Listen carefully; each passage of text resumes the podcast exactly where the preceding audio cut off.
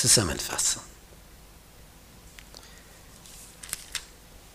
In diesem Buch Isra wird in Kapitel 4 die Behinderung des Tempelbaus geschildert, wie die Führungsschicht umliegender Völker beim persischen Herrscher interveniert hat, dass es nicht zu diesem Tempelbau kommt, nämlich nicht zur Vollendung.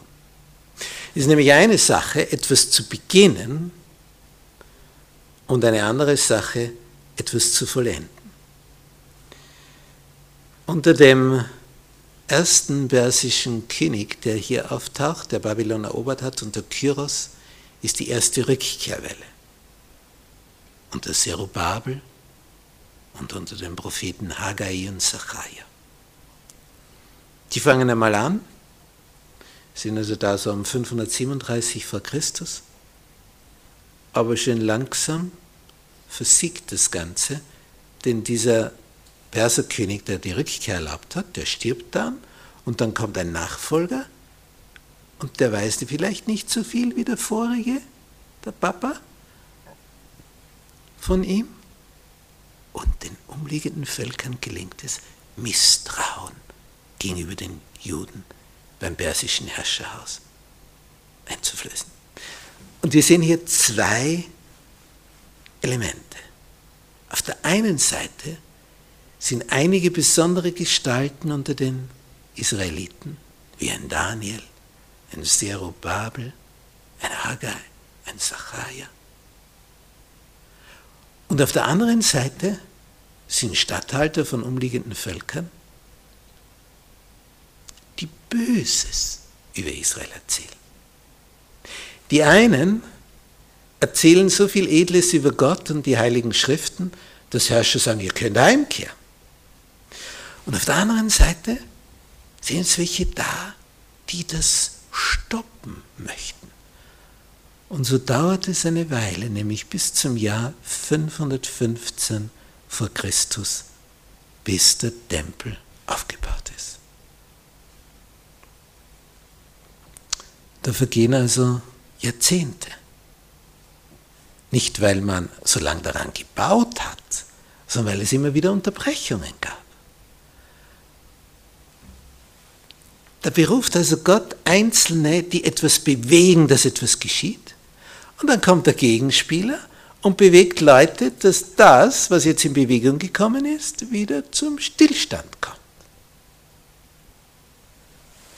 Und so ist es in unserem Leben. Hast du Begegnungen, kommst mit Menschen zusammen, die voll des Geistes sind, die dich begeistern, Du studierst die Bibel und dann ist der Feind da, der bringt dich wieder mit anderen zusammen, die das Ganze wieder einbremsen. Denn der Feind hat kein Interesse dran, dass du lebendig wirst und begeistert und voller Feuer für den Herrn. Denn wenn das geschieht, dann wirkst du ansteckend. Und dieses Ansteckende, das kann unser Feind nicht gebrauchen. Dann bist du gefährlich für ihn. Denn durch die Begeisterung, die du da erhalten hast, das, das, das schwappt über zu anderen. Und, und die kriegen das dann auch wieder mit. Und springen auch auf den Zug auf und die haben dann auch ein Beziehungsumfeld, ein Netzwerk von Beziehungen und erzählen wieder begeistert denen davon. Ja, dann werden das immer mehr von denen, die für Gott da sind. Und das gefällt unserem Gegenspieler gar nicht. Daher versucht er dich, kaum dass du in Schwung gekommen bist, dich wieder einzubremsen. Dieser Esra war nicht zum Einbremsen. Er richtete sein ganzes Trachten darauf, sein Herz darauf, das Gesetz des Herrn zu erforschen, danach zu tun und andere zu lehren. Das waren seine Elemente. Wenn wir an einen Daniel denken, der jetzt 100 Jahre vorher war vor Esra, der so unterwegs war, dass er des Morgens, mittags und abends Zeit mit Gott verbracht hat. Jeden Tag als Ministerpräsident in Babylon.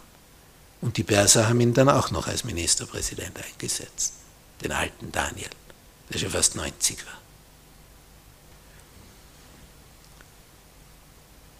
Darum geht es. Für dein Leben. Die Geschichten sind uns berichtet, dass wir uns von dem was herausholen können für uns. Wir haben es die gemacht. Wodurch kam Segen? Sie haben sich nicht mit den Dingen beschäftigt, die nach einer Weile völlig unwichtig geworden sind.